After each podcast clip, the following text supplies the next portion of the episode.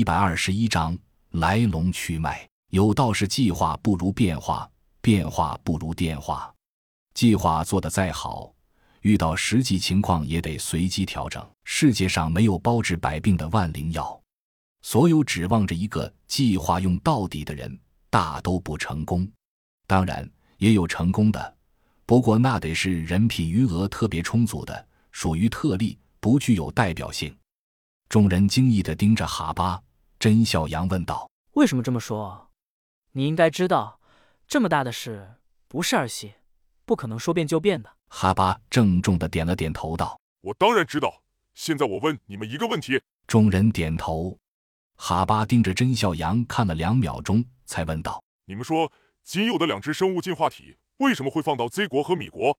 为什么不放到欧洲？”众人开始思考。洛奇最先答道：“不是说这俩国家最有挑战性吗？”哈巴诡异的笑了笑，说道。这东西在放出来之前已经实验了上万遍，早已是成熟体，哪里需要什么检验？说完，看了众人一眼，才道：“有件事我一直没说清楚，保护伞和研究所不一样，研究所的内部是统一的，因为都属于 Z 国，而保护伞内部是不统一的。”众人不解，有两个各方面：一方面，什么叫他们不统一；另一方面，他们统不统一和现在的计划有什么关系？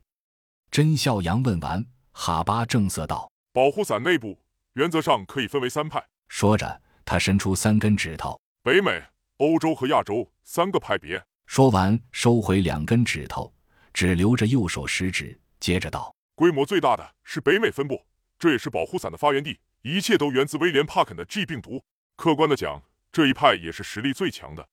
他们主张清洗人类社会，留存的精英建设，开启新的纪元。甄孝阳点头道：然后呢？哈巴同时伸出右手食指和中指，接着道：“亚洲分部的负责人叫做柳生哲平。”洛奇接口道：“敌人。”哈巴想了想，不明白啥是敌人，解释道：“日裔 XGP 人相当自负，当时离开北美分部，带着一票人回到 XGP，就是为了另起炉灶，在技术上超越北美分部，证明自己。所以北美弄出了什么新成果，亚洲就一定有。”顿了顿，继续说道：“不过。”这个人倒不算极端，没打算毁灭人类，和北美分部走的都是进化路线，属于竞争关系。众人点头，说了这么多，没听出他要说什么，于是示意哈巴继续说。哈巴咬了咬牙，像是想起了什么，声音沙哑的道：“至于欧洲分部，建立在 LNY 首都 BJLST，头目是一个名叫桑吉的人，他的父亲是帝国人，母亲来自 F 国。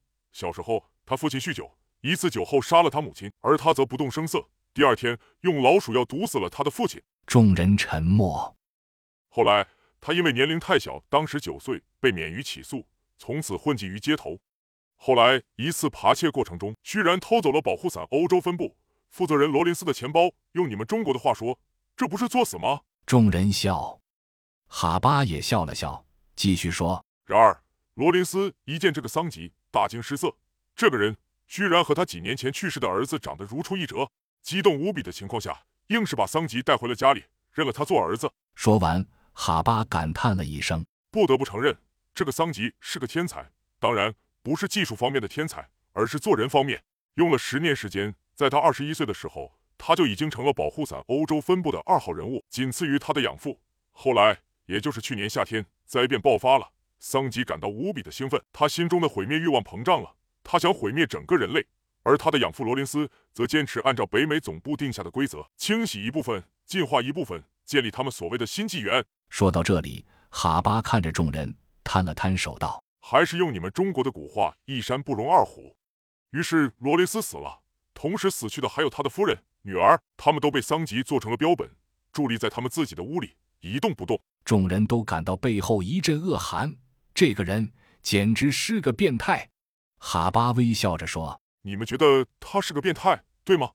格雷格说的时候，我当初就是这个感觉。格雷格死掉的那个看起来酷酷的，实际上是个话痨。